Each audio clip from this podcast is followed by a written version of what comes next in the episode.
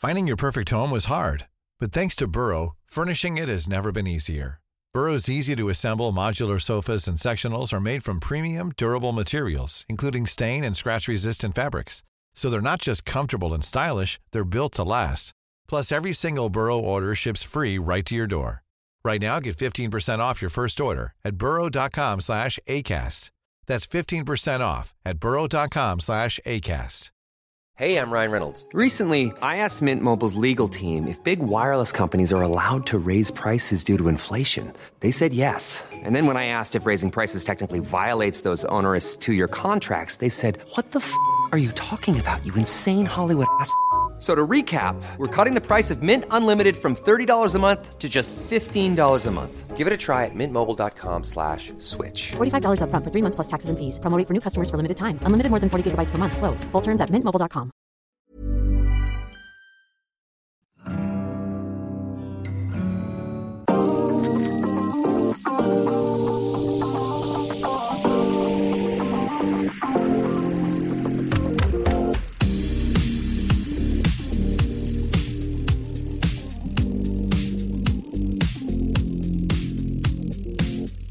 Bonjour à tous, c'est la fin de la saison, mais nous, on est encore là. Bienvenue dans Saderail, le podcast qui parle d'un sport qui démarre en peloton.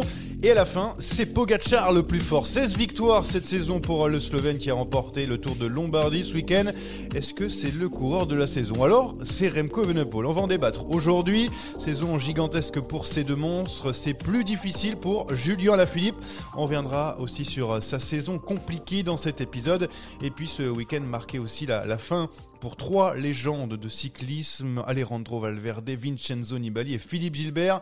À quel point ont-ils marqué leur époque? Là aussi, on en, discutera ensemble. Et puis, on parle aussi un petit peu de gravel avec notre invité Lilian Calmejean, le coureur d'AG2R Citroën qui a participé au premier championnat du monde qui avait aussi lieu ce week-end. Il y avait beaucoup, beaucoup de choses et euh, qui va changer aussi l'équipe à la fin de la saison.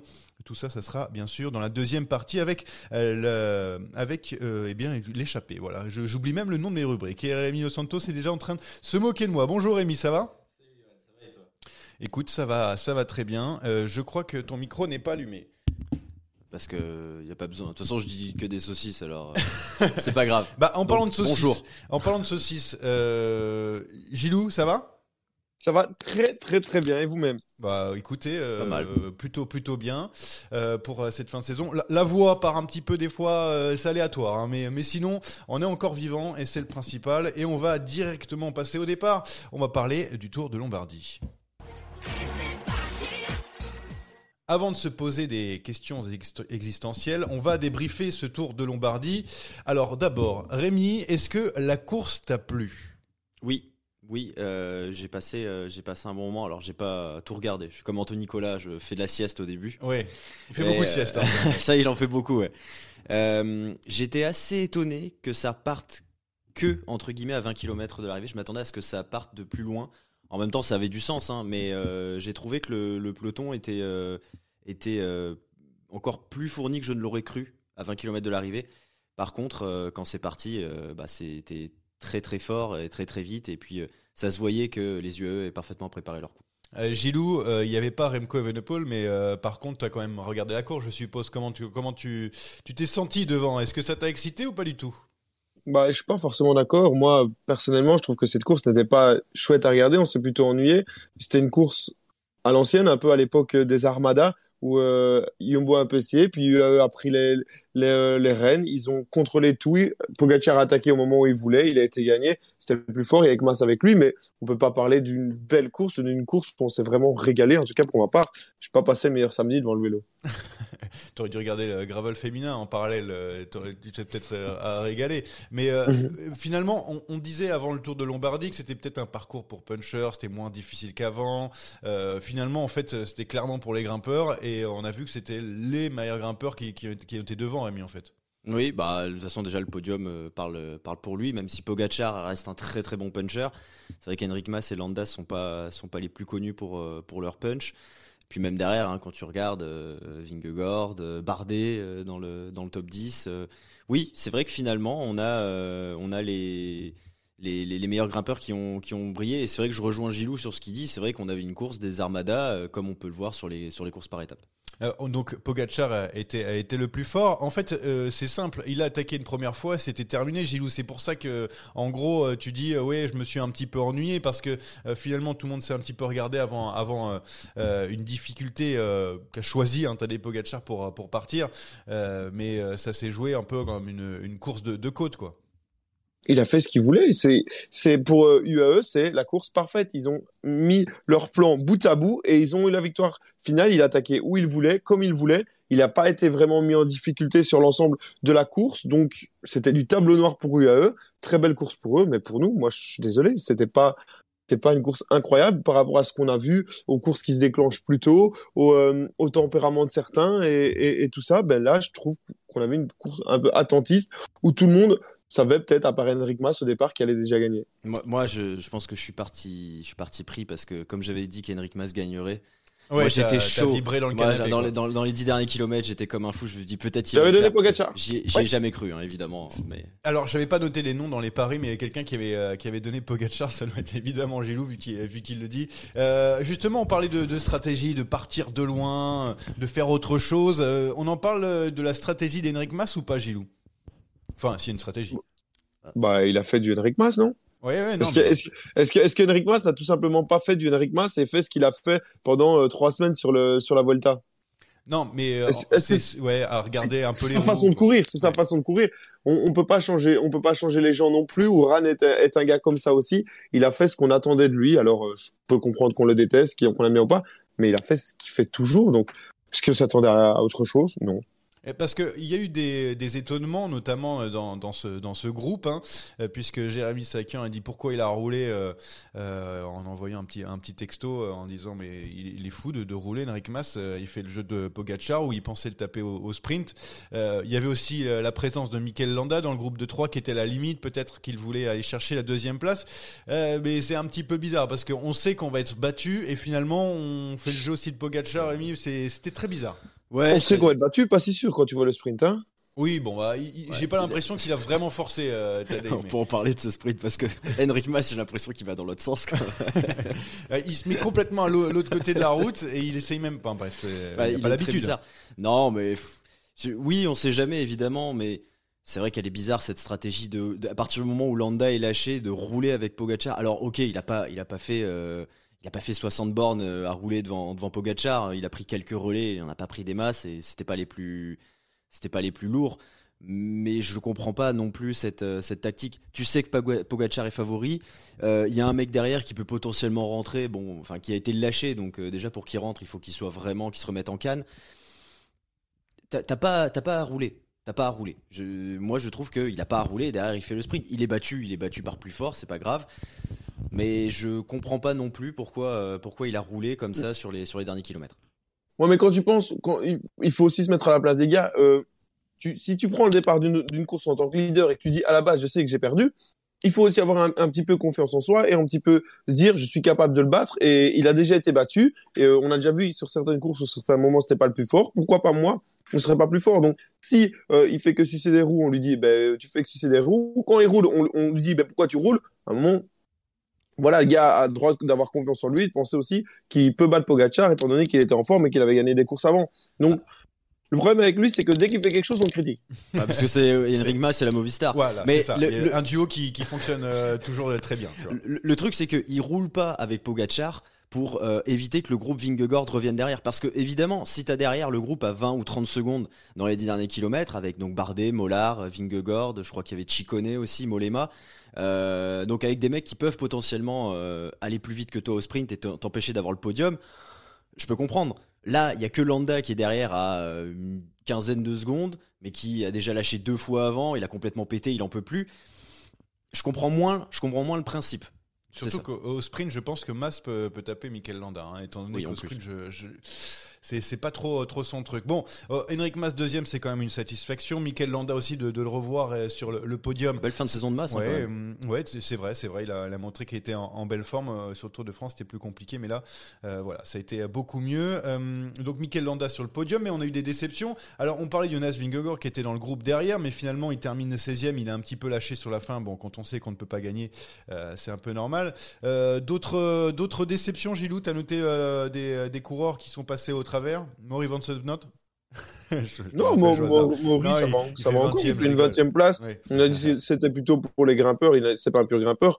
Après, la grosse déception, je vais vous la laisser, mais euh, faut-il vraiment la nommer? Ouais, euh, ce sera euh, bien sûr À dans la, la 51e. troisième partie. 51e. Oui, bien sûr, à 51e. On ne on dit pas qui c'est comme ça, on, Les on gens laisse aux, gens euh, le temps de, de découvrir. Bon, alors déception, euh, voilà, on parlait de Jonas Vingegaard. Après, je, je vois pas vraiment de d'autres coureurs autres que notre Nibali euh, lâche un peu vite. surprise. Ouais, Nibali. Mais après, enfin, vite. Je veux dire, il reste quoi 20-25 bornes, mais il lâche, euh, il lâche pas au moment où. T'as envie de le voir jusqu'au bout. C'est ça. Valverde reste, tu vois, dans, dans ce dans ce groupe de contre. Sixième place pour euh, Valverde, oui. Et, et c'est c'est beau. J'aurais bien aimé voir Nibali aussi dans ce groupe. Après, a- euh, Sur Twitter, ça s'est énervé sur Valverde a priori parce qu'il a foutu le bazar dans le groupe derrière pour euh, éviter que, que ça revienne. J'ai vu, j'ai vu plusieurs plusieurs tweetos qui se sont permis de, de le, de le critiquer. une Et fois juste, l'équipier. et juste derrière, Rudy Mollard 8 Romain Bardet 9 Finalement, les Français, c'est ça va. C'est c'est c'est la place de pour moi de Romain Bardet et Rudy Mollard sur ce genre de course finalement parce que c'est au sprint pour la, sixième place. oui. Oui, complètement. Suis- C'est ça reste une place. Bah, Romain Bardet, on, a l'habitude hein, de le voir dans le top 10 du Tour de Lombardie, donc ça reste relativement normal. Mais même Rudy Mollard, hein, c'est un parcours qui lui convenait plutôt bien. Il a été avec les meilleurs, il a tenu. Top 10, c'est pas infamant. Euh, bon, il y avait trois mecs devant, donc de toute façon, euh, puis après il y en avait deux autres, donc euh, c'est vrai qu'il y avait pas non plus énormément de place. Il n'y avait pas moyen de faire plus. Il pouvait pas suivre Pogachar. Romain, Romain est un peu mal placé quand Pogachar attaque. C'est dommage. Il a essayé plusieurs fois Il a derrière. essayé de- derrière de- de contrer, ouais. c'est domm- c'est c'est dommage, mais il a pas fait une mauvaise course. Bon, bah 9 c'est c'est pas si mal. Il était tout seul en plus. hein. Oui, c'est vrai que Romain Bardet, eh ben, il va falloir s'habituer parce que tout le monde se barre de chez Oui, vrai. DSM. Donc, euh, Et il Romain- reste Juliette Labousse et Romain Bardet. Ouais, ouais, bah voilà, ils vont, ils, ils vont Ils vont prendre les hôtels à deux. Ouais, ils vont faire une équipe mixte. Et avec un, avion euh, en, en classe business, hein, évidemment, euh, pour, Oh, pour les deux. Charles à voile, Charles à voile. Char à voile. Euh, on va retourner sur, sur Pogacar parce qu'on va, on va parler de sa saison 16 victoires euh, du coup en, dans cette année 2022, le record de l'année, Strade Bianche, deuxième du Tour de France avec trois étapes, le Tour de Lombardie donc pour terminer la saison. Saison XXL tout de même. Mais est-ce qu'on retient pas l'échec face euh, à Vingegaard sur le Tour de France, Gilou? Qu'est-ce qu'on retient de la saison de Pogacar? C'est énorme ou on reste sur sa fin? Ben, moi, si on me parle de la saison de Pogachar, tu l'as dit, le moment marquant, c'est cette défaite, ce retournement de situation sur une étape face à Jonas Vingegaard. Pourquoi? Parce qu'on avait tous l'impression que le tour était déjà joué, c'était gagné pour Tadej Pogacar, il allait gagner et puis il allait euh, tout écraser. C'est pas le cas. Il gagne pas ce Tour de France. Alors, il prend des superbes euh, victoires après. C'est sûrement le meilleur coureur du monde. Ça, je suis tout à fait d'accord. Mais pour moi, le moment marquant de la saison de Tadej Pogacar, je suis, désolé, mais c'est ce retournement de situation sur cette étape où je ne sais toujours pas pourquoi il, il allait contrer Primoz Roglic qui était euh, très très loin. Oui, on, refait le match. On refait, du la- on refait la, Tout on à refait fait. la course. Du Moi, je joue au foot, rester. dans hein. la buvette, c'est deux bières et on refait le match. Bon, on n'a pas les bières, hein, mais on ira les chercher euh, plus tard. Euh, non, mais c'est vrai parce que finalement, euh, Tadej Pogacar l'a dit euh, à la fin de, de la saison. Du coup, a donné une interview en disant j'étais très content de ma saison, j'ai fait une saison incroyable. Oui. Mais finalement, euh, ce que les gens retiennent et ce que les suiveurs retiennent, c'est cette deuxième place du Tour de France, plus que un autre monument où il est Strade Bianche et 16 victoires. Je, je sais pas. Moi, c'est c'est mon avis. Peut-être t'en as un autre, Rémi. Non, moi je suis entièrement d'accord avec vous deux. Euh, tu, tu prends son année, elle est très bien, il n'y a pas de souci. Bah, a- on aimerait bien avoir des années comme ça. Voilà. Ouais, ouais, une fois, allez. Bah, même la moitié, hein, clairement, Ouais, tu, ouais. prends, tu prends cette, cette moitié de saison. Euh, elle est très bien, il y a un monument encore, il y a l'Estrade, il les avait jamais gagnés. Après, il y a Julien, il prendrait même le tiers. hein. Oui, je pense, ouais, cette année, ouais, clairement. Mais tu regardes par rapport à la saison dernière. Voilà, c'est tout. Il, il a un Tour de France et deux monuments l'année dernière. Et globalement, les mêmes courses qu'il avait gagnées. Il a gagné l'UAE Tour, euh, déjà, le, le Tour de Slovénie, machin. Enfin bon. Donc, en gros, cette année, il y a un gros trou. Il y a un gros trou, c'est le Tour de France. Et ça reste bah, la course la plus importante de la saison. Donc, évidemment que ça reste un échec. Sa saison est très bonne, mais euh, il, a, il, a, il a eu un échec sur la course la plus importante, sur celle où il était le plus attendu. Alors, du coup, ma question, elle est là. Qui va être élu coureur de la saison? Je vais commencer par Gilou parce que ça va l'intéresser. Est-ce qu'on est qu'on vote Remco ou est-ce qu'on vote euh, Pogacar dans l'urne bah, Remco, tous les jours. Euh, il gagne un grand tour. Ok, c'est pas le Tour de France, mais il gagne un grand tour. Il gagne un monument. Il gagne les championnats du monde. Qu'est-ce qu'il faut de plus pour ne pas voter pour lui? À part euh, Annick Van Vleuten, Annemiek, pardon. Oui, non, bien chez sûr. les hommes, chez les hommes, euh, je suis désolé, si on vote pas Remco, euh, c'est de l'anti-Remco. Alors je sais bien qu'il y a énormément de gens qui le détestent, mais là, objectivement, quand t'as un grand tour, un monument et les championnats du monde, euh, c'est game, les gars, c'est fini. Pourtant, il y, a- il y a débat parce que c'est Pogacar Non. qui. euh, bah, en tout cas, dans, dans la sphère du cyclisme, il y a débat parce que euh, voilà, on parle de. Parce que parce que c'est Remco et que les gens ont un problème avec lui. Mais si, à, à la place de Remco, c'est Wout van Aert qui a le même, qui a le même palmarès et qui fait la même saison, il n'y a, pas- il y a pas débat. Je suis quasi sûr. Il y a débat, Rémi, ou il n'y a pas débat? Non, pour moi, il n'y a pas débat. Ah. Pour moi, il n'y a pas débat, c'est Remco tous les jours.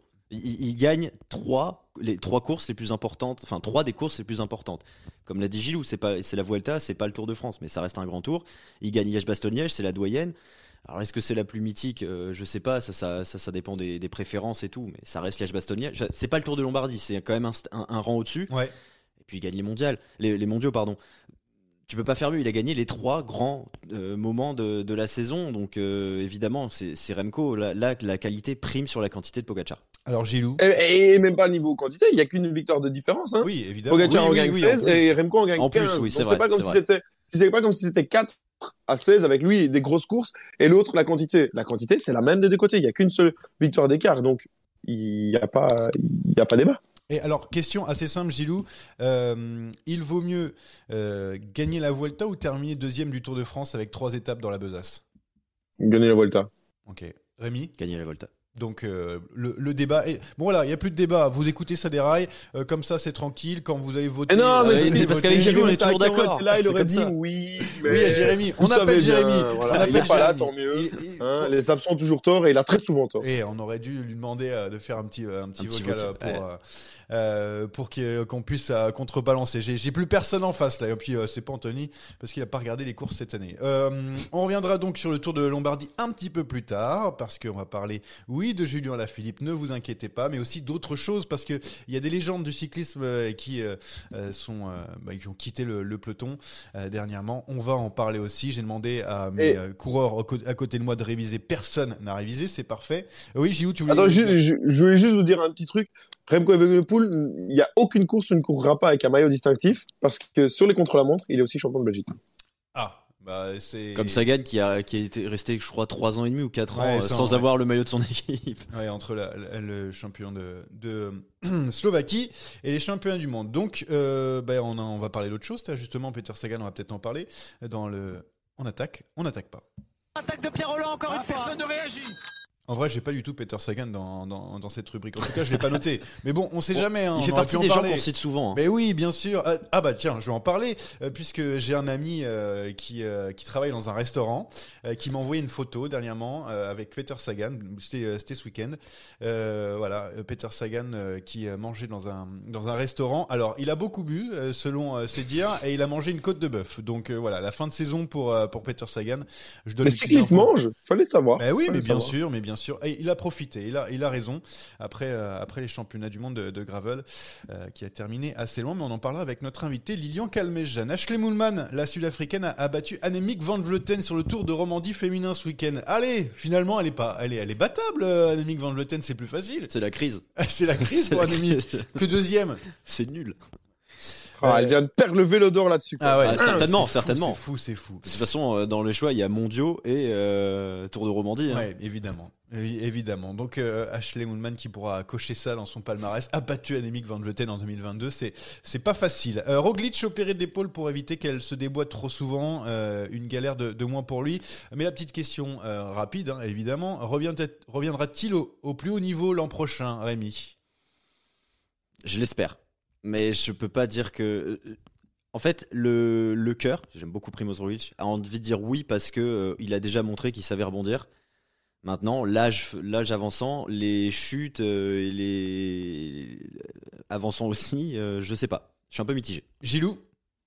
Le problème, c'est que est-ce que revenir à son niveau est suffisant pour gagner Ah, un grand tour ou une grande course? C'est ça la question. chose. Parce qu'en fait, il faut qu'il revienne à son niveau plus plus. Alors, est-ce qu'il va revenir à son niveau Potentiellement, oui. À un niveau plus plus, je ne pense pas. Donc euh, malheureusement, c'est dur de dire ça, mais peut-être que sa chance, elle est passée.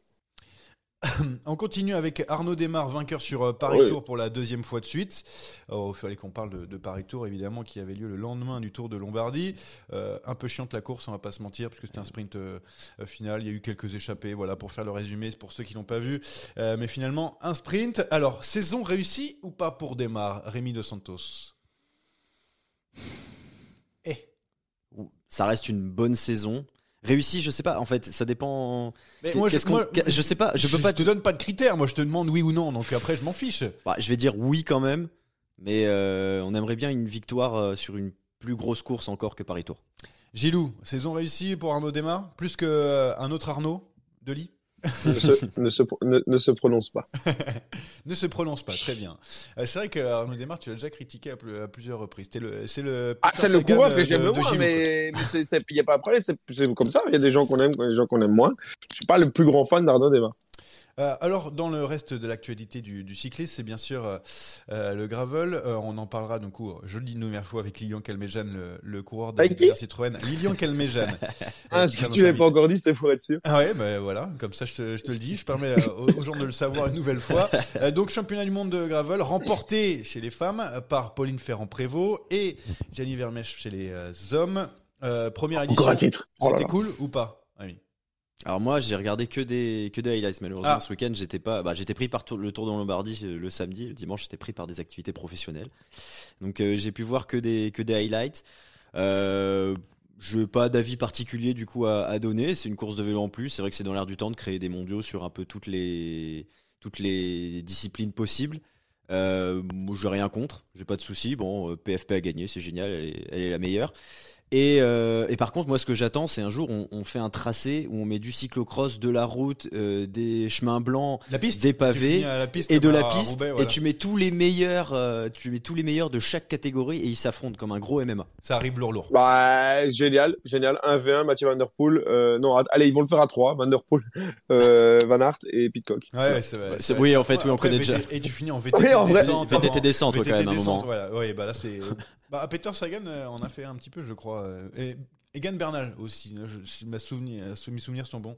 Euh, bon, après, les gens vont me, me corriger. Euh, D'ailleurs, Pauline Ferrand-Prévot, qui a signé euh, chez Ineos, hein, c'est fait pour l'année prochaine. euh, pour former avec Pitcock le, le duo magique. hein. Qu'est-ce qu'il y a? C'est quoi le, le truc? C'est Bon, tu elle fais va une- prendre un peu de blé quand même. Ah, J'espère. hein. Attends, mais c'est- elle mérite. Elle a encore un nouveau titre. C'est normal qu'elle mérite, heureusement. Elle a mais- 13 titres mondiaux, j'ai j'ai lu. C'est tout? Ouais. Oh Euh, T'en as combien, toi, Gilou, des titres? Moi, j'ai le titre, euh, je crois que j'ai gagné une fois en quatrième provincial, un titre de champion de ma pro... Non, j'ai rien, j'ai que dalle. Même pas en fléchette, hein, même si tu t'entraînes lourdement. Pas commence- Eh, pas encore. dans Mais 3 je suis- ans, dans 3 ans, Je tu suis vas même au pas- mondiaux. Je je- suis même pas suis. champion de ma maison, j'ai joué contre ma famille hier, j'ai perdu. Ah C'est tout ce qu'on retiendra de ce podcast. Euh, et euh, dernier truc euh, que je donne comme ça, pêle-mêle, parce que c'est c'est tombé il y a pas longtemps au moment où on enregistre. Eh bien, figurez-vous que Juan Sebastian Molano a remporté au sprint la deuxième étape du Tour de Langkawi. Super, Je non viens de le savoir, je. Superbe. Ouais, bah voilà, je vous le dis, Tour de Langkawi. J'ai pas pu parler du gravel, moi. Ouais, C'est ah vrai, si, c'est vrai, c'est vrai qu'il en a pas Alors c'était cool, Gilou. En plus, euh, Rémi a même pas regardé la course. C'était cool ou pas, Gilou? Alors, plusieurs choses à dire. Déjà, euh, Voilà. UCI, donc très belle réalisation pour euh, ce genre d'événement. Au niveau de la réalisation, c'était nickel. C'était des chemins qui n'étaient pas forcément faciles à suivre. On a eu des super images. Au niveau de la course, on va pas se mentir, ça s'est décanté très très tôt et euh, on a très vite su que ça se jouerait qu'à deux entre Os et Vermeersch. Bien évidemment, moi, j'avais un billet parce que Vermeersch était devant. C'est un coureur que j'apprécie beaucoup, qui vient du cyclocross. Il montre encore une fois que le cyclocross, c'est peut-être euh, là que qu'est la meilleure école. Anthony Colas ne m'en euh, ne, m'en, euh, ne me dira pas le contraire, mais les endroits étaient beaux, la réalisation super, un super euh, vainqueur, hein, parce que vraiment il mérite. Et, euh, et voilà, peu dommage sur le scénario. Et un Van Der Poel qui, qui était quasiment sûr de gagner, encore une fois, et qui a pas gagné. Ouais, ouais, qui termine. euh, Mais qui était très content pour son coéquipier, il était vraiment très très sport. Qui termine sur le, sur le podium quand même parce qu'il a, il a géré un petit peu derrière. Mais c'est vrai que c'est, c'est bizarre hein, parce qu'en en fait, t'as pas forcément de jeu d'équipe chez chacun pour soi et tout. Donc, euh, ouais, c'était, euh, c'était particulier. Eh bien, vous savez quoi? On va en parler de ces championnats du monde de gravel avec qui, Avec qui Gilou? Avec Lilian Calmejane, notre invité euh, du jour. Mais C'est si, incroyable. Le coureur Oh, d'AG2 incroyable. de Citroën qui attend dans la salle d'attente. Et du coup, on va le faire rentrer maintenant. 220 km d'échappée, une arrivée solitaire, un exploit dont il faudra bien se rappeler tout au long de la saison. Notre invité aujourd'hui, c'est Lilian Calmejane, le coureur d'AG2R à Citroën. Et puis, euh, s'il est là, c'est parce qu'il a fait le championnat du monde de gravel. Mais d'abord, on va lui dire bonjour. Bonjour Lilian. Bonjour, bonjour à vous. Bon, alors, première édition des championnats du monde de gravel en Italie, 21e place, au final à 6 minutes 40 de, de la tête. Alors, comment c'était ces championnats du monde de, de gravel Cette première édition, c'était une, une découverte pour toi ou tu avais déjà euh, bah, été un petit peu sur des chemins de, de gravel euh, en dehors dans les entraînements? Comment ça s'est passé? Alors euh, oui, c'était une découverte forcément pour, je pense, enfin, c'est même pas je pense, c'est pour la totalité des, des coureurs puisque c'était la, le premier championnat du monde de, l'histoire euh, avec un parcours assez, euh, assez inédit. Après la découverte du, gravel, euh, pas vraiment dans le sens où, bon, depuis, depuis on va dire 2-3 ans, j'ai pris l'habitude de, de faire quelques sorties gravel de temps en temps, notamment des sorties, on va dire, assez longues et en endurance où voilà, je je me sers pas forcément du gravel pour travailler les intensités, mais plutôt pour faire du long. Mais euh, oui, c'était une, une, une, une tout- une toute première, un premier événement qui, a eu un beau succès euh, populaire et je pense que beaucoup, beaucoup de coureurs ont pris du plaisir et moi y compris. Et une course comme ça de, gravel, est-ce que ça ressemble à ce que tu fais en sortie d'entraînement? Parce que euh, c'est vrai que c'est une définition assez large le gravel. hein. C'est juste avoir un, vélo qui permet de s'adapter route et chemin. Donc, est-ce que c'est ce à quoi tu t'attendais? Ouais, au niveau du parcours et du, terrain, c'était la particularité du parcours, c'est qu'il était, euh, on va dire, les 40 premiers kilomètres étaient assez vallonnés et surtout très techniques, avec pas mal de singles, euh, donc vraiment du gravel engagé. Et puis ensuite, le, reste était beaucoup plus accessible, avec euh, beaucoup plus voilà, de chemins gravillonnés, de pistes cyclables et des, des portions route. Mais euh, voilà, si on prend la compétition et le championnat du monde, c'était, on, était, on était loin de, on va dire, de l'esprit gravel randonnée ou, ou, euh, grosse sortie où on lève la tête et on regarde le paysage. C'était vraiment euh, bah, une vraie course à part entière où il y avait la guerre de placement, où ça frottait beaucoup, il y avait de, l'enjeu et de la nervosité. Donc là, on était beaucoup plus proche d'une, course sur route au niveau de, la préparation mentale et physique de, de, et de la gestion de l'effort, même, sur la durée de l'effort, parce que ça a duré quand même plus de, plus de, plus de 5 heures. Donc on se rapproche vraiment d'une classique, hein, tout simplement.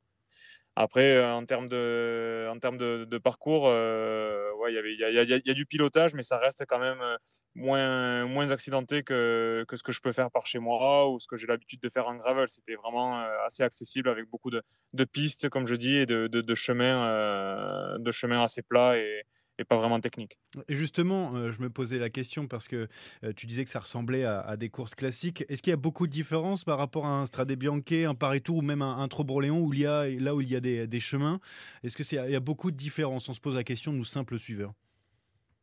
Oui, oui bah, complètement. hein. Sur, sur, sur la gestion de l'effort, il n'y a pas vraiment, il n'y a pas vraiment d'énormes différences. Après, ce qui, ce, qui, ce, qui, ce qui rentre en jeu, mais ça sera forcément euh, différent les années à venir, c'est le fait que, bah, que ça soit, on va dire, j'ai eu l'impression que c'était beaucoup plus individualiste. Donc, il y avait moins de courses d'équipe, moins d'équipes qui est à même de, prendre euh, bah, en main la course, comme c'est le cas sur la route. Après, euh, pour le coup, c'est complètement différent des Strade parce que les Strade bah, tout simplement, il y a 4000 mètres de dénivelé. Donc euh, là, il y en avait 600. Donc déjà, rien que, rien que ça, c'est complètement différent. Mais euh, non, dans la stratégie, c'était quand même assez différent, dans le sens où on s'est parti très très vite, on s'est vite retrouvé une vingtaine devant.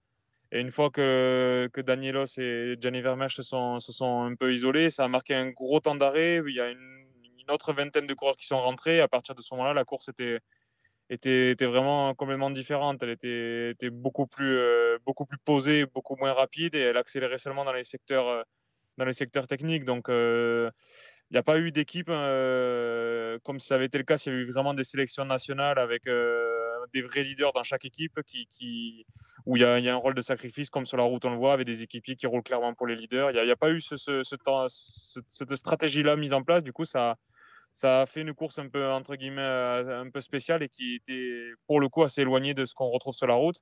Maintenant, c'était la première édition, donc je pense que dans les années à venir, vu le succès que ça a eu sur cette première édition et vu le nombre de pros, si on prend le, top 30, il y a quasiment 20 ben, ou 25 coureurs professionnels, quasiment tous issus du World Tour. Donc, mmh je pense que c'est une, une, euh, une, discipline, en tout cas, tant que pour les prochaines années, voilà, ce que, ce que j'ai pu comprendre, c'est que ça restait euh, en Europe avant d'aller en Australie à partir de 2025, je crois. Donc, euh, tant que ça reste en Europe, je pense qu'il y aura quand même beaucoup, beaucoup de pros et, un bon succès au niveau de, de cette édition. Tu devais y aller, enfin, quand tu as, tu as eu connaissance de l'existence de, de, ce premier championnat du monde, tu t'es dit, c'est mon moment, j'ai envie de, de, y aller. Toi qui avais déjà pris le vélo de, gravel pour des sorties d'entraînement, tu avais envie d'y aller? Oui, bon, moi j'étais, j'étais, j'étais assez demandeur. Après, c'est vrai que pour être, pour, pour être honnête, c'est bien plus les, les marques de, constructeurs de vélos qui, qui, qui, euh, qui, ont, qui ont été beaucoup, beaucoup euh, à l'origine de ce projet, de, d'avoir des d'avoir ben, les, les, les, pros dans, des teams qui, qui, qui, participent à cet événement. Donc c'était le cas pour, euh, ben, pour nous avec, avec BMC qui est notre partenaire, donc qui, a, qui, qui, a, voilà, qui a investi beaucoup dans, dans le, dans le gravel avec deux modèles différents, un plus pour la vitesse, comme c'était le cas, euh, celui qu'on a essayé ce, ce dimanche, donc, euh, et un autre plus pour, pour, le, pour, le tout-terrain, on va dire la, la, montagne et le gravel plus, plus hard, on va dire. Donc, euh, non, c'est beaucoup plus les marques de constructeurs, parce qu'on sait qu'en face, il y avait quand même le Lombardie et, et Paris Tour, donc c'est pas facile pour, pour un coureur de, de, de, prévoir un événement en parallèle comme ça, alors que le calendrier n'est pas fini, mais en tout cas le fait que les constructeurs euh, soient, poussent pour que, pour que les équipes libèrent des, coureurs pros, ça, a fait qu'il y ait un très beau plateau au départ, hein, on l'a vu. Mmh, il y avait du beau monde. Hein. Peter Sagan était là, Mathieu Van Der Poel était là, il a terminé sur, sur le podium. Enfin, beaucoup de, grands noms. Euh, du coup, maintenant que tu as pu participer à la première édition, est-ce que tu as pris goût tu vas, tu vas y retourner Tu vas continuer à, regarder euh, ce, genre de course aussi derrière?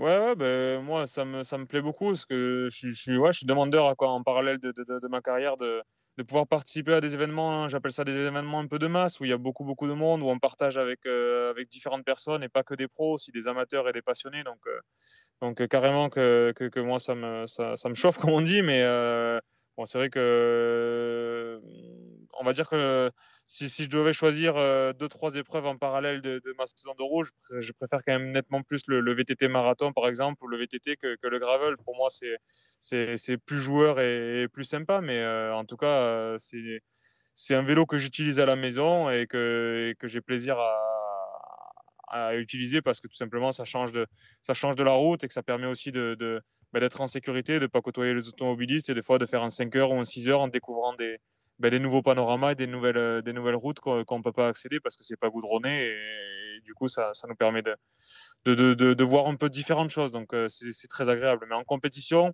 voilà ça reste quand même assez, assez, assez spécial et, et honnêtement euh, je prends plus de plaisir à faire une compétition de, de VTT que de gravel.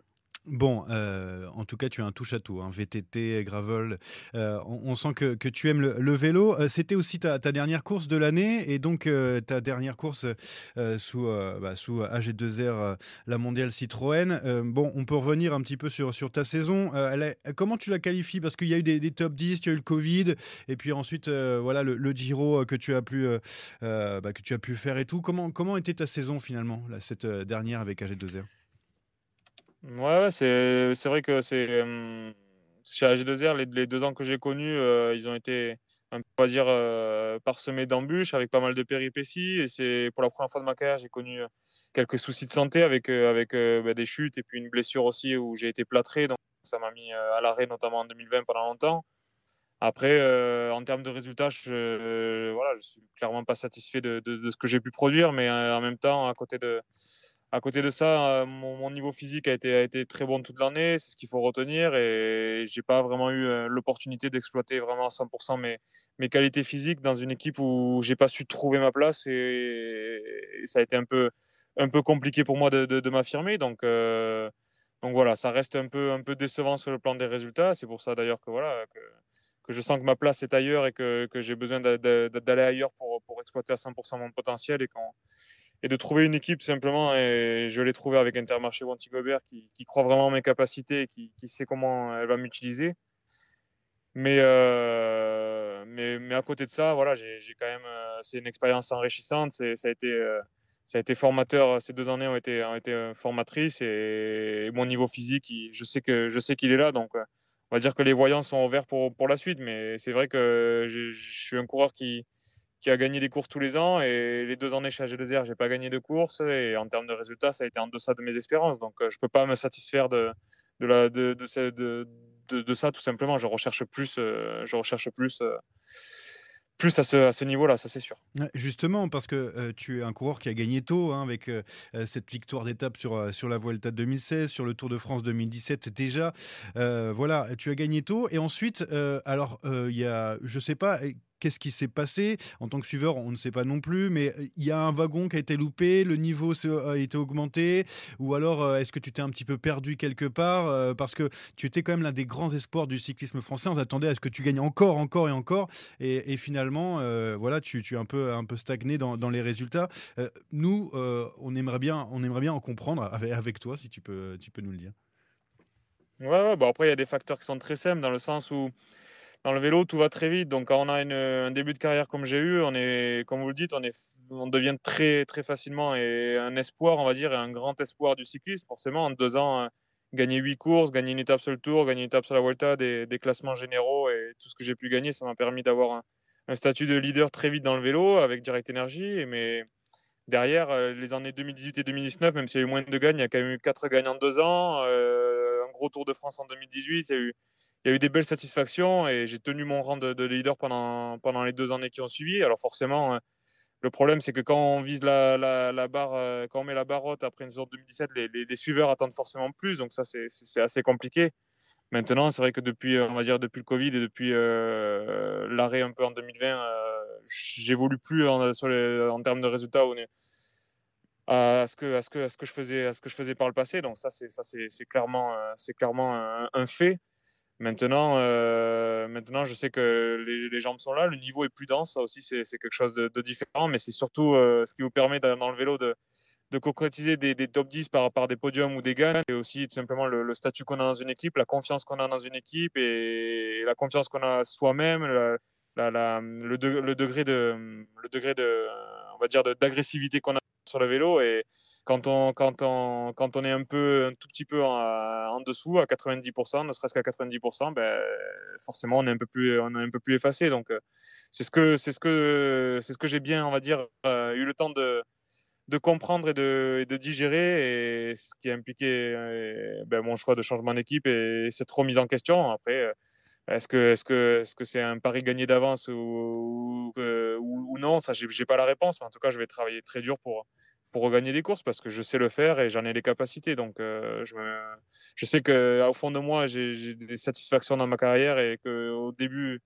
en arrivant chez les pros, euh, j'aurais même pas pensé faire ce que j'ai fait, mais euh, j'attends beaucoup plus et j'ai envie de, comme on dit, de, de, de, bah, de, faire sortir un peu cette rage et cet orgueil que j'ai en moi et qui est un peu étouffé depuis, depuis deux ans chez AG2R. Oui, hein, tu signes, on le rappelle, euh, chez Intermarché Anti-Groupe Gobert pour, euh, pour deux ans à partir de, de l'année prochaine. Euh, on a l'impression que bah, même dans tes propos, que c'est un nouveau départ.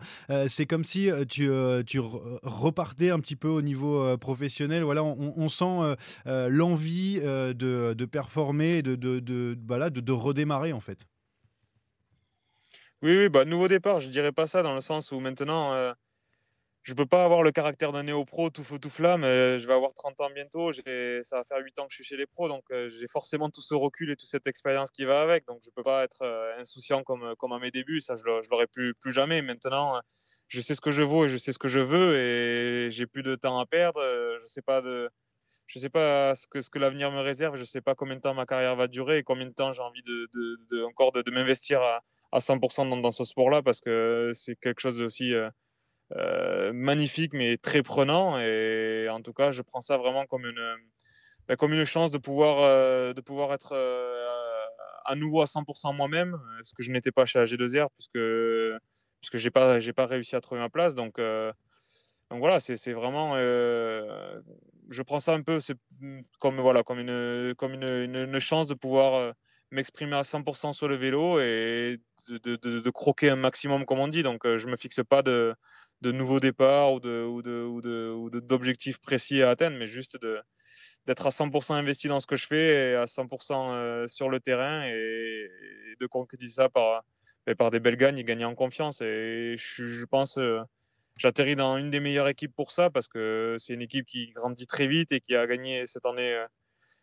quasiment 25 courses et qui veut vraiment qui veut vraiment peser sur la course et gagner sur la course plutôt que courir placé. Donc, je pense que cette philosophie-là va, va, vraiment m'apporter euh, ce, ce, qui me manque euh, ces dernières années. Ouais.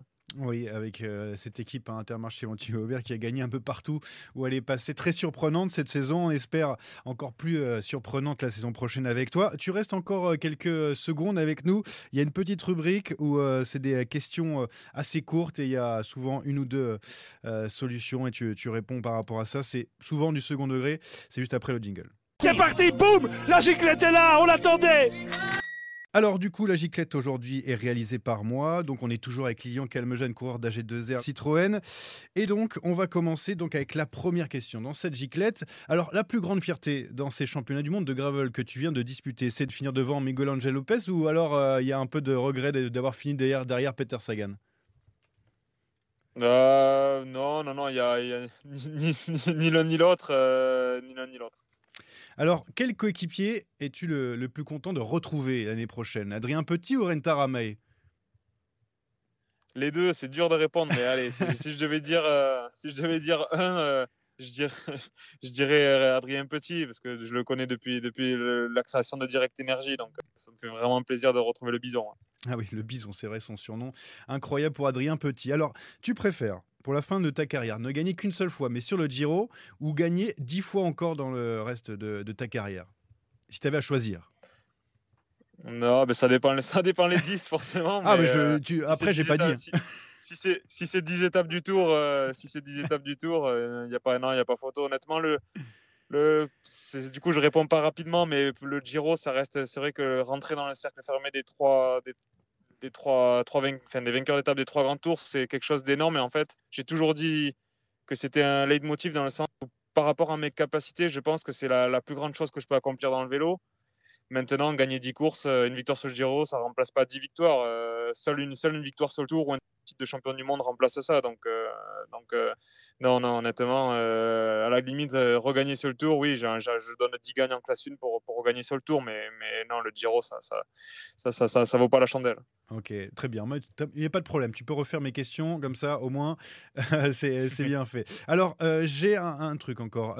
alors, en ce moment, tu roules plutôt en Citroën ou alors tu fais tes courses à Intermarché ah, elle, je, peux, je peux dire les deux, mais ah. non, ça serait mentir. Non, non, mais c'est vrai que je fais, je fais, mes courses à Intermarché depuis bien longtemps. Ah bah voilà, c'est déjà, déjà, ça. Euh, après ta carrière, tu préfères rester dans le milieu du vélo ou alors ouvrir un restaurant, toi qui aimes la gastronomie? Ça peut être les deux aussi, ça peut être ouvrir un restaurant dans le milieu du vélo. ah oui, faire les deux en même temps. Bah, appelle-moi parce que euh, je, me mettrai avec toi. Euh, alors, euh, au niveau de la gastronomie, gastronomie, que tu adores ça, plutôt bougnette ou alors frites belges? Ah, c'est pas facile à répondre, mais plutôt frites belges quand même. C'est ah. vrai que c'est c'est quand même, euh, j'en mangerai pas tous les jours, mais quand on en mange une fois de temps en temps, c'est quand même vraiment, vraiment très bon. Ah bah c'est ta nouvelle équipe qui va être contente. Hein. On rappelle, les, les bougnettes, c'est une spécialité de, euh, de, de, par chez toi, voilà. Tu, toi qui es de Albi. Euh, pour, pour ceux qui, qui aiment la gastronomie, vous allez chercher sur Internet et vous allez en manger. merci beaucoup, Lilian, d'avoir été avec nous. Lilian Calmejane, coureur d'AG2R à la Mondiale Citroën, d'avoir été avec nous. avec grand plaisir. Et puis, on te retrouve sur le vélo ben, dès l'année prochaine. Et puis, très vite pour toi, l'entraînement, j'imagine. Et bonnes vacances à toi. Ouais, ouais. Encore quelques cyclocross avec le maillot AG2R ah bah et, puis, et puis ensuite, euh, ensuite la, saison, la saison route qui va arriver très vite. On n'oublie jamais le vélo avec toi. Merci beaucoup Lilian d'avoir été avec nous. Et nous, on continue dans et on n'arrête pas parce qu'on va retourner sur une course dont on a parlé avant. Non, ce ne sont pas les championnats du monde de gravel. Eh bien, le Tour de Lombardie. Parce qu'on a perdu, oui, on a perdu un Français dans la Pampa. Et on va en parler tout de suite dans le sprint final. Oh le coup de tête. Oh le coup de tête de Marco. Oh le deuxième coup de tête de Rencho Oh que ça c'est pas bien. Et vous l'avez deviné bien sûr lorsqu'on en a parlé dans la première partie, le français c'est qui? C'est Julien Alaphilippe, disparu rapidement sur le parcours du Tour de Lombardie, terminant 51e à 7 minutes 40 de la tête. Voilà, c'est. On est sûr qu'il est arrivé? Ah oui, il a, Alors il est on en parle Ah euh, Oui, oui, il, a, il est arrivé, Julien Philippe. C'est ouf de soulagement, presque euh, la fin d'une saison euh, galère pour lui, Rémi. hein. Oui, oui, voilà, il y a eu. euh, c'est vraiment une saison à oublier. Après, tout le monde, euh, tout, tout coureur de haut niveau la, la connaît au moins une fois dans, dans, dans sa carrière. C'est vrai que ça faisait beaucoup de temps qu'il gagnait, même s'il avait moins gagné en 2021 déjà. Euh, là, c'est vraiment une année oubliée. Les blessures, le, le Covid euh, à peu près 15 fois, euh, euh, la malchance, euh, bon, aussi euh, une adversité qui a grimpé évidemment aussi. Bon, euh, c'est vraiment tout. tout. Il n'y a rien qui allait dans son sens. Donc, euh, clairement, une saison oubliée pour Julien. Alors, une seule victoire cette année, c'était sur le Tour du Pays. Basque. Deux De, de, il gagne sur le Tour de Wallonie au-dessus du, du mur de oui. Ah oui, c'est vrai, Ouais, j'avais ouais, sur le son mur de retour, oui, ouais. c'est vrai pour son retour. Et après, je crois qu'il, euh, je crois qu'il, Il bâche. est-ce qu'il a pas le Covid ou S'il a le Covid ça après, un truc comme ça, ouais. Deux, deux victoires, pardon, c'est euh, euh, plus jamais euh, vu depuis euh, 2015, donc ça commence à, à dater pour Julien Lafilippe. Alors, Gilou, euh, toi qui vois ça de ton œil d'expert belge euh, pour euh, ce coureur qui est dans une équipe belge, euh, est-ce que c'est une année sans ou alors c'est le début d'un déclin? Comment tu le ressens? Euh, c'est une année sans. Déjà, j'ai lu euh, un article aussi, pas très sympa, les Belges. Euh, Julien Lafilippe, retour dans l'anonymat. Bon, quand même, soyons, soyons un peu sympa. Euh, moi, je rappellerai juste que Gilbert euh, était extraordinaire euh, en 2011. Il a été champion du monde. L'année après, rien. Une victoire. Une année euh, catastrophique. Et puis après, il gagne quand même encore deux monuments, euh, dont euh, le Tour des Flandres et euh, Paris-Roubaix. Donc, euh, Gilbert a fait le choix aussi de se réinventer, d'aller vers de nouvelles choses, d'essayer, d'essayer euh, ce, ce sur quoi il n'était pas, avec il était plus sur les Flandri- sur les Ardennaises, il était sur les Flandriennes. Donc je pense pas qu'il faut s'inquiéter pour Julien parce que d'autres l'ont fait avant lui. C'est un grand champion. Peut-être à lui aussi de, de voir s'il n'y a pas d'autres euh, aspects à aller, euh, à aller visiter. Pourquoi pas euh, essayer un grand tour On a vu ce qu'il était capable de faire sur un Tour de France. Je sais pas, je donne des pistes. Je ne m'inquiète pas pour lui, mais la saison elle est bien pourrie, ça c'est sûr. Pas d'inquiétude euh, pour Gilou. Est-ce qu'on a peur? Est-ce que la France doit avoir peur Rémi? Euh, bah, Il a 30 ans maintenant. il hein, a 30 Julien ans. Philippe, Alors, hein, il, est, et- il est pas vieux. Alors, Ah, pour- mais non. pour- quand on, Ah non, le problème, pas c'est quand on voit les têtes d'affiche. quand on voit les têtes d'affiche, euh, j'ai un an de plus, hein, donc euh, Oui, si je dis qu'il est vieux, je suis. Non, on est mal barré. Euh, quand on voit les têtes d'affiche aujourd'hui, elles sont beaucoup plus jeunes. Donc évidemment, Van Aert, c'est le plus jeune. il a 3 ans de moins. Donc c'est le plus vieux de c'est le plus vieux de toutes ces têtes d'affiche. Donc évidemment que ça, ça joue évidemment ça joue aussi. Maintenant, est-ce qu'on est inquiet? Oui, parce que on va pas se mentir, Julien ces dernières années, c'était quand même l'arbre qui cachait la forêt. Ouais, Même si euh, on a on a beaucoup de très bons coureurs à côté, comme des Anthony Turgis, euh, Christophe Laporte, euh, Arnaud peut Arnaud Desmar, bien sûr, qui gagne des. Voilà, on a des coureurs quand même qui sont capables de gagner des belles courses. Mais Julien, c'était celui qui frappait et qui frappait juste quasiment à chaque fois. Donc euh, oui, on a un petit peu peur et il faut voir, euh, il faut voir ce qui arrive derrière aussi. Maintenant, je suis d'accord, euh, je suis d'accord avec Gilou que euh, parler de déclin tout de suite, ça me paraît prématuré. Mais quand on voit tous les coureurs qui arrivent là, qui sont hyper jeunes, Pogacar il est jeune, Remco il est jeune, euh, il y a encore plein de, de coureurs Bernal. qui sont en train de, ben oui, qui sont en train d'a- d'arriver là. On voit des Juan Ayuso à 19 ans. Bref, euh, est-ce que la période de Julien Philippe qui euh, était à son point d'orgue il y a 2-3 ans, voilà, où il a pu gagner pas mal de courses, est-ce qu'elle n'est pas passée Ça y est, maintenant, euh, on a vu que d'autres coureurs arrivaient et Julien Philippe maintenant va rentrer dans l'anonymat, ce que l'on n'espère pas. Je sais plus qui, qui a euh, noté cette phrase, Euh, mais Je vais vous sortir l'article, je vais essayer de vous le retrouver. Ouais, mais euh, du coup, est-ce que est-ce qu'il a pas manqué le, Est-ce que le ça y est, sa période de, de gloire n'est pas passée, Gilou? Ah si, si la, la, la, la- la période où euh, il était le meilleur puncher du monde, où on savait qu'une pente à 11-12% sur un kilomètre, quand il accélérait, personne ne pouvait aller avec lui, c'était sûr et certain. Pour moi, celle-là, elle est terminée. Ça, mais euh, il pourra encore gagner des courses, il en gagnera encore des belles parce qu'il a du panache, parce qu'il a euh, du talent, parce qu'il est fort. Mais cette période vraiment où euh, quand il attaquait, il gagnait, pour moi, elle est terminée. Par exemple, sur le mur de oui ou sur la flèche wallonne, s'il y va l'année prochaine, avant, on se disait c'est quasiment impossible d'aller battre au- au- au-dessus. Je suis même pas sûr qu'il arrivera comme favori l'année prochaine. Ouais, Mais il peut année- encore le- la gagner. C'est ça que je veux dire. Il peut encore gagner des belles, mais il sera plus autant euh, favori. Par exemple sur Liège-Bastogne-Liège euh, aussi. Regarde, il y a deux ans, quand euh, quand euh, il y a le Tour des Flandres euh, 2020, on a le trio Van Aert, Van Der Poel, à la Philippe. Ce sont les trois têtes d'affiche du, du vélo. Pogacar vient de gagner le Tour, certes, mais il vient d'arriver pour le grand public, même s'il avait gagné sur la Vuelta l'année d'avant. Euh, on, a, on a ces trois têtes d'affiche. Aujourd'hui, si tu regardes les têtes d'affiche du vélo, c'est Remco, c'est Tadej, c'est encore Van Aert. Pour le coup, Van Der Poel a fait une saison un peu, un peu Oui. mauvaise aussi, donc euh, pareil, il rentre un peu dans le rang, mais il est plus jeune et euh, il a d'autres cordes à son arc par rapport à Julien aussi. On espère qu'il va vous faire mentir parce que on, veut revoir Julien Lafilippe au, au plus haut niveau. Il a connu une saison extrêmement galère et puis il y a aussi ce, poids sur euh, les épaules de ce maillot de champion du monde. D'ailleurs, il y a Thomas Vauclair qui a donné une interview à Bistro Vélo euh, Eurosport où il explique deux choses. Déjà, il dit euh, Julien Lafilippe avait besoin de se séparer de ce maillot qui euh, lui euh, pesait lourd sur les épaules et aussi euh, la stratégie qui n'avait pas tout bien fait sur les championnats du monde, comme quoi on avait, on avait raison d'en parler. Et voilà, il y a déjà cette pression en moins, on va pouvoir découvrir le bleu, le bleu de la tenue. Ah non, mais on n'aime pas trop. l'année Ouais, on n'aime pas trop le de la. Ah, c'est- moche. Si, si, je, si je peux ajouter quelque chose, est-ce qu'il n'est pas temps pour Julien d'aller voir ailleurs? Oui. Est-ce que là, maintenant, il n'est pas temps d'aller voir ailleurs? Parce Bah. que on a compris que la Quickstep, c'était Remco. Et ça va être euh, Merlier. Mais ce sera pas Julien. Julien n'est plus la, la, la tête d'affiche de son équipe. Julien on est presque sur certaines courses où, où Remco sera là, ne sera presque peut-être plus le leader. Donc, est-ce qu'il n'est pas temps pour lui d'aller voir ailleurs? Eh ben, on l'accueille euh, dans une formation euh, française avec, avec plaisir. Le problème, c'est qu'il est encore en contrat jusqu'en 2024. Alors, si je ne me trompe. Alors, si, si vous voulez, je, Euh, je peux alors bon, maintenant, a priori, les rachats de contrats, ça commence à... Oui, ça oui, commence ça à se faire dans le vélo. Oui, donc, euh, On met 5 millions sur, sur Remco, par exemple. Euh, alors, jusqu'en 2024. Donc, il a encore deux ans de contrat. deux ans. Euh, pour euh, Julien Philippe, difficile de. Bon, après, le cyclisme. Je ça serais pas étonné, je serais pas étonné que Quickstep soit, soit, soit content de s'en débarrasser pour choper des grimpeurs pour, pour Remco. Hein. Après, peut-être qu'il va, il va se muer en équipier parfait. On, on sait pas, on Ouais, sait pas. Mais pas le genre, ce- c'est pas le genre. Et, et mais du coup, euh, moi, je voulais poser une dernière question sur ce sujet. Est-ce que les, les performances françaises, euh, tu parlais qu'on avait encore de très bons coureurs, on a vu Christophe Laporte deuxième des Mondiaux notamment il y a très peu de temps. Est-ce que les performances françaises vont en souffrir, Rémi? Oui, à court terme, c'est sûr. Déjà, regarde cette année, sur les grandes courses, euh, finalement, euh, le résultat, il est quand même relativement décevant.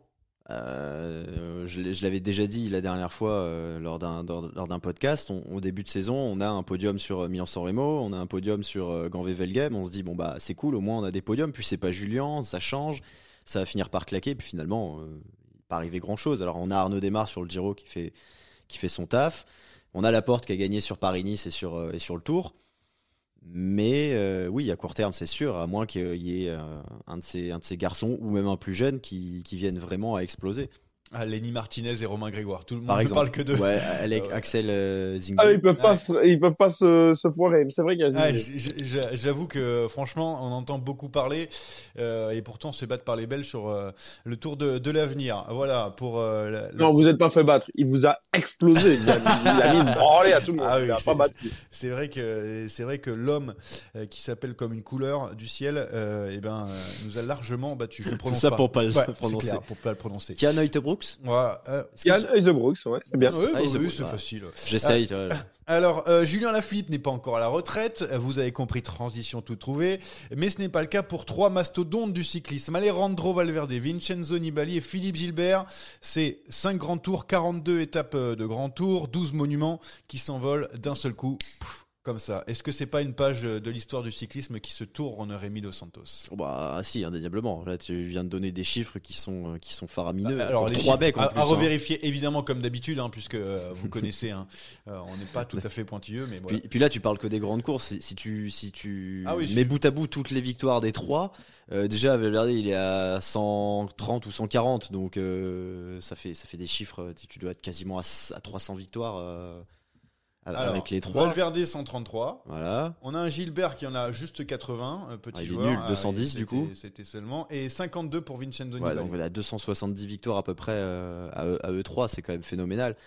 Euh, donc oui, c'est une page du. C'est clairement euh, trois des, les, les trois plus gros cyclistes du 21e siècle. Si on prend voilà, sur les 22 ans de ce siècle, pour moi, il n'y a, il y a personne qui va au-dessus, à part euh, euh, Lens. Non, on n'a pas le droit de- Ah non, on n'a pas le droit de dire.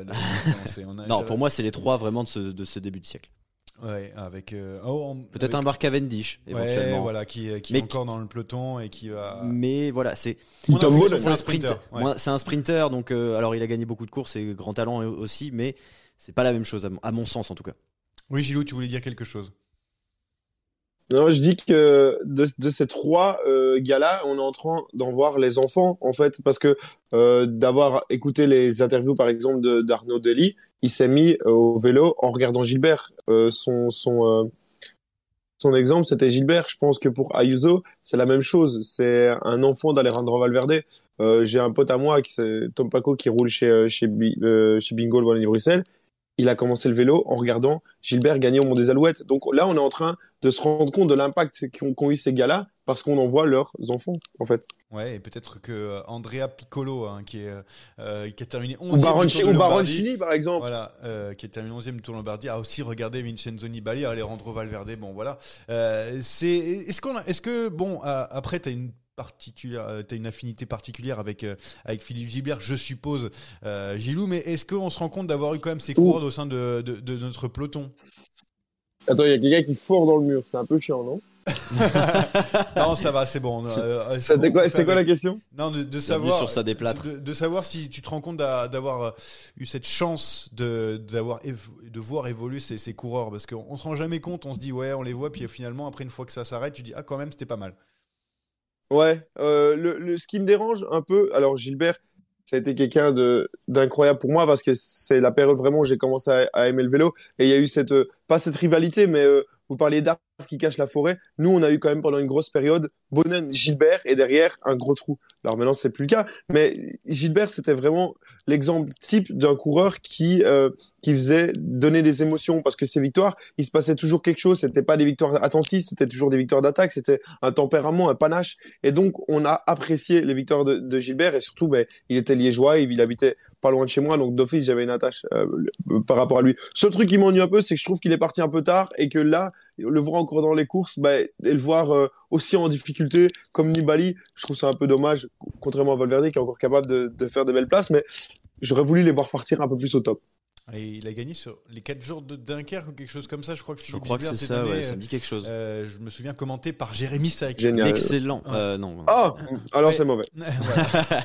non, non, mais euh, voilà, c'est c'est des coureurs qui ont C'est- marqué une c'est- époque. euh, par rapport à tout ce qu'il a fait, euh, mais c'est- c'est mon, mon ressenti pour plein, pour plein de joueurs ou plein de, de choses. C'est Euh, difficile la hein, de dernière partir saison de Kobe hein. Bryant, il était pas obligé d'en faire, quoi. C'est c'est- c'est ça. Bon alors, euh, question, euh, on va dire euh, souvenir. En gros, qui, qui vous a fait le, le plus kiffer? Quel, quel bon souvenir vous, vous gardez de, de ces coureurs, Rémi? Alors moi, j'avais une affinité particulière pour Valverde. Ah. Parce qu'il a laissé gagner Rui Costa, championnat du monde? Déjà, déjà pour ça. J'aimais beaucoup. Alors pa- parce que quand il est arrivé jeune euh, et qui jouait dans la dans la cour des, des, des grands que- qui étaient Armstrong ou Vinokourov, j'aimais beaucoup qu'ils viennent euh, qu'ils viennent les titiller. Euh, C'était en plus un loser magnifique à ses débuts. Parce que son temps à tomber alors euh, alors qu'il était favori ou quoi. C'est vrai qu'il abandonne sur le Tour de France. euh, 2008. Ouais, je sais plus Euh, quel Tour de France. Où il est favori. Ouais. où il est favori, euh, enfin, c'est Sastre qui gagne quoi à la fin. Quoi. Euh, donc ouais, j'avais une affinité pour pour Valverde. Moi, ce que je vais retenir de Valverde, je me rends compte, euh, c'est pas c'est c'est ses batailles avec Contador sur la Vuelta et, Ro- et Rodriguez, mais surtout son titre euh, mondial. Ouais, Parce que c'était l'a- l'aboutissement du truc. C'était genre, euh, en parlant de loser, le mec il a 6 six, podiums sur les mondiaux, sur différents types de terrains, mais il est jamais devant. Et puis euh, en 2018, il y arrive. Et même si Romain Bardet, j'étais quand même pas sprint, si déçu. façon, euh, Ouais, il y avait pas grand chose à faire. Pas grand chose à faire. Euh, Gilou, bon, évidemment, mais c'est Philippe Gilbert, mais, mais t'as des souvenirs, des, des trucs qui t'ont marqué? Ouais, il y en a deux, deux gros souvenirs. Le premier, bien évidemment, sa victoire euh, à Valkenburg quand il est champion du monde, avec euh, le, le monologue exceptionnel de Rodrigo Benkens que tout euh, fan de cyclisme belge et même français connaissent. C'est pour nous les Belges, dès qu'on regarde, c'est des frissons. Je crois que je connais les 8 minutes par cœur depuis le départ de Marcato euh, sur, euh, sur le, le. Et la deuxième chose, parce que j'y étais, c'est sa victoire euh, sur la Flèche Wallonne parce que c'était sans doute la plus inattendue, parce qu'il répétait qu'il était trop lourd, qu'il pouvait pas gagner au-dessus du mur, parce qu'il y avait Purito Rodriguez qui était là et qui était quasiment imbattable euh, dans ces pourcentages-là. Il gagne. C'était le cinquième wallon de l'histoire à gagner la Flèche Wallonne, parce que, vous savez, Flandre, Wallonie, des coureurs wallons, on n'en a pas beaucoup, et c'est pour ça que je m'extasie autant sur Arnaud Dely. Euh, là, il va gagner cette flèche wallonne. J'étais sur place. C'était un stade de foot euh, sur toute la montée. Et quand il a gagné après, je pense qu'on a chanté pendant je sais pas combien de temps. Et euh, Et je me rappelle pas de la fin. Non, j'étais encore jeune à l'époque, mais j'avais quand même bu quelques bières. à 8 ans. Euh, non, mais après. euh, Non, non, c'était quoi? C'était en 2000 quoi? C'était en 2011. 2011. 2011, mais- donc mais- 2011, Tu fais le triplé, je crois, non? C'est ça? Il y a 11 ans. 11 ans, 2011. Ah, ça nous rajeunit J'avais pas, ça. 16 ans. Ça va.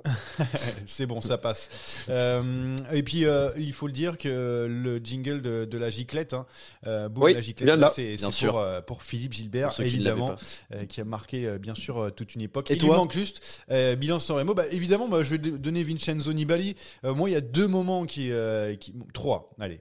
Le, le premier, c'est euh, donc euh, sur le Tour de France quand il a- arrive à, à gagner dans euh, les, euh, les rues. Grosse concurrence cette de année-là. Hein. de Grande-Bretagne en 2014. Je ne m'en souviens plus exactement de la ville, peut-être Leeds. euh, je- bon, bref, je ne sais plus. Il, gagne, il gagne devant le peloton en, en descente. euh, voilà, ça, ça a marqué aussi le, le fait qu'il était très fort sur Tour de France qu'il va remporter. Il y a pour moi ce, ce Milan-San Remo. Euh, incroyable euh, qui qu'il arrive euh, de nulle part voilà à, à remporter alors Quand il attaque, c'est ça? voilà, quand il Ouais. attaque de loin, il arrive à résister, il est tout seul dans la descente et voilà, c'est le requin de Messine. On disait terminé, et finalement il va il va remporter Milan San Remo. Et puis euh, bien sûr c'est c'est ce moment de bataille avec Chris Horner, ça, ça on n'oubliera jamais euh, pour Vincenzo Nibali. Si tu l'avais pas dit, je l'aurais évoqué. Battu par un papy, battu par un papy. Et Ah, ça, et ça, je suis désolé, mais 2013. alors moi, quand on me parle de Vincenzo Nibali, je dis oui, il a gagné plein de courses et tout. Et voilà, pour moi, deux, c'est Chris Horner et Thibaut Pinot évidemment, puisqu'il y avait le duel avec lui, euh, Thibaut Pinot que j'ai que j'ai bien sûr adulé et que je continue à aduler. Oui. Est-ce que sur le top Pour- 10 de, de- du 21e siècle, alors je sais plus s'il était cité sur le top 10 général ou sur le top 10 des grimpeurs, je crois qu'il a été sur les deux. Mais je sais plus si quelqu'un, s'il n'y a pas quelqu'un qui a mis en malus justement le fait qu'il a été battu par Horner sur la Vuelta ça, 2013. ça- ça peut compter, ça peut compter. Gilou, tu voulais dire quelque chose? Ouais, on, on parle de, de Gilbert, de Valverde, mais c'était des très bons coureurs et sans doute les meilleurs de leur, euh, de leur époque dans leur domaine. Mais là, est-ce que Nibali, on parle pas du meilleur descendeur de tous les temps? Est-ce que c'est pas le meilleur descendeur de l'histoire du cyclisme qui s'en va? Et encore, on l'a pas vu avec une selle télescopique, mais euh, sinon, mais pour moi, ouais, Zacharine sinon. Ouais, ouais, ouais. non, non, mais euh, vraiment, Non, moi, il a vraiment. fait des trucs de, de fou. Milan San Remo, il gagne en descente aussi, c'est pareil. Enfin, il y a tellement de courses qu'il a, qu'il a remporté grâce à une descente fantastique. Euh, Tacti- voilà. Tacticien hors pair pour le coup Ouais, aussi. ouais, En- évidemment. au- au- en plus de, de notre très très bon descendeur. Pour, pour moi, il avait Le- pas, le- il avait pas le talent, par exemple, d'un Pogacar, mais il a réussi à, à, à faire le maximum avec ce qu'il avait et il a remporté de nombreuses courses avec. Voilà, c'est c'est tout ce que je voulais dire. Ah ben, c'est très bien résumé. Voilà. merci. Euh, euh, vite fait, avant, avant de, de terminer là, le classement de celui qui a plus marqué le cyclisme, qui on met un 2-3 là. Euh, moi, je mettrais quand même. euh, moi, pour moi, c'est Gilbert, Valverde, Nibali. Voilà, c'est dans ce sens-là. Euh, Valverde, Gilbert, euh, Nibali.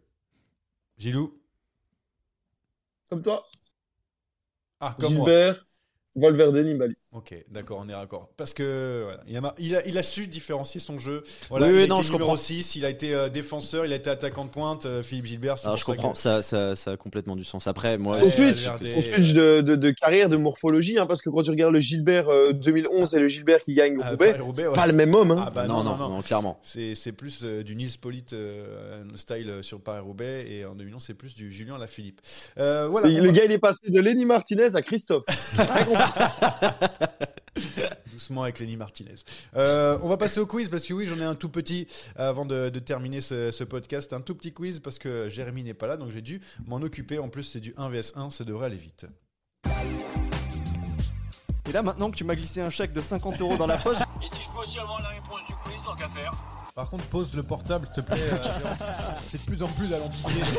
Vous me dites quand il commence le quiz. Ah oui, c'est pour Rémi. C'est car le coupable n'est pas Anthony. Non. J'admets avoir commis un, un crime lors du quiz précédent. Ouais, le melon du type, c'est incroyable. Ce quiz est une dictature orchestrée par moi-même. Alors pour le quiz euh, de cet épisode, euh, c'est simple. Je vous avais demandé de réviser vos, vos classiques, vos légendes. Eh bien, c'est un jeu genre est-ce que c'est Valverde? Est-ce que c'est Gilbert? Est-ce que c'est Nibali? Ouf. Ou Ou est-ce que c'est les deux ou les trois? Ou les Ah deux, oui, ou les ah trois. oui. Oh là là, c'est Burger Quiz x 1000. Bah oui, mais alors. euh, mais vous inquiétez pas, c'est pas hyper dur à trouver. Donc jeu de vitesse, c'est simple. Vous me dites soit le nom, soit vous me dites deux, soit vous me dites trois. Simple? Ok. Ok. Et vous me donnez les deux, évidemment, c'est pas les bons. euh, on Et les trois, faut le donner aussi. Les trois, je ne pense pas. Alors, à gagner un grand tour. Nibali. Deux. Non, les deux. Deux. Deux Deux. oh, putain. Que- quels sont les deux coureurs Nibali et Valverde. Tout à fait. A gagné le Tour de Lombardie. 2. 2. Nibali Gilbert. Nibali Gilbert. C'est une bonne réponse. A gagné une étape sur le Giro.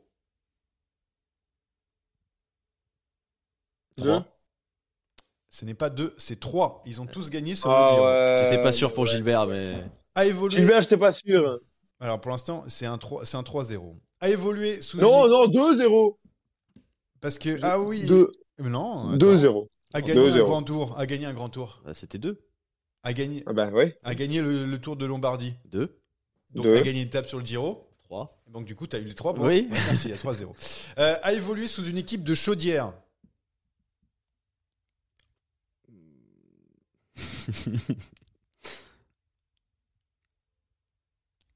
J'ai réfléchi. hein. Ah bah, je vois ça, oui.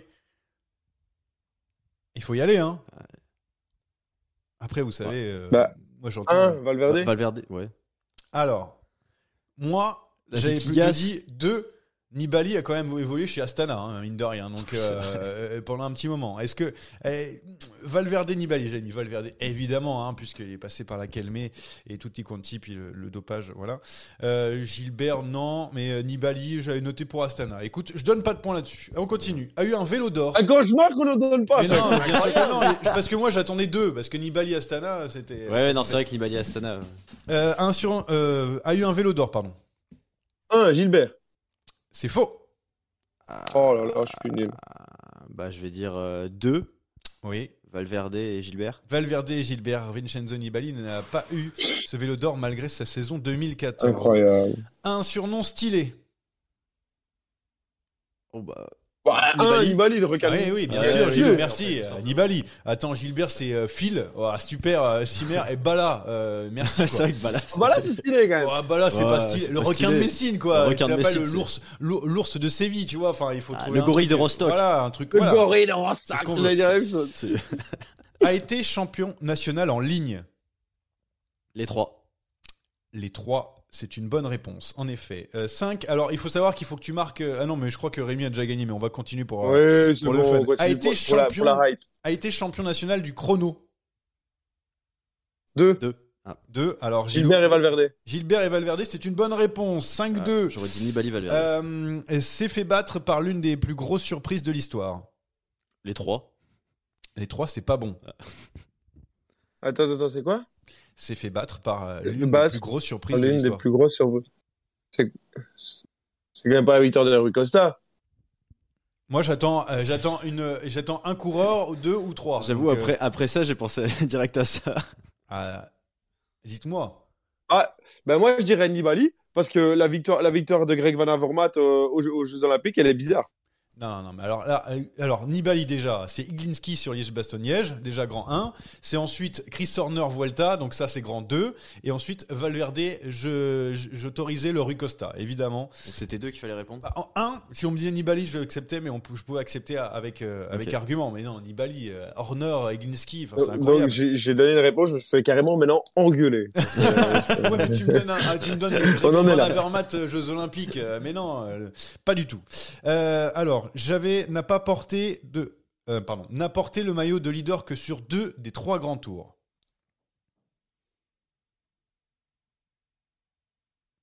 Quelqu'un qui l'a Euh, porté sur les trois, vous savez qui c'est évidemment parce que Du coup. ouais. Deux. Gilbert Valverde. Gilbert Valverde, Oui, bien sûr. Euh, Mais qui oui, a- je suis voilà, bête. Voilà, voilà, qui l'a porté sur. Alors Gilbert Tour de France et. Ouais, Vuelta, non, moi, je non, dirais C'est pas le Giro d'ailleurs. Ah ouais? Euh, Chez Valverde, c'est pas le Giro, c'est sûr. Eh, Gilbert, vous êtes sûr que c'est pas que un? Non, non, non, parce que j'ai. Alors j'ai regardé. Attendez, attendez, parce que me la Aïe, faites aïe, pas aïe. à l'envers. J'ai regardé. Le monde des Alouettes, ça c'est sûr, mais le Ouais, reste. bien sûr, sur le Tour de France, c'est sûr. Moi, je suis sûr qu'il a porté le maillot rouge sur la Vuelta une fois. Est-ce que j'ai. Ouais. Est-ce que j'ai dit une bêtise? Je ne crois pas, puisqu'il a été maillot rouge pendant 5 jours sur le Tour d'Espagne 2010. Voilà.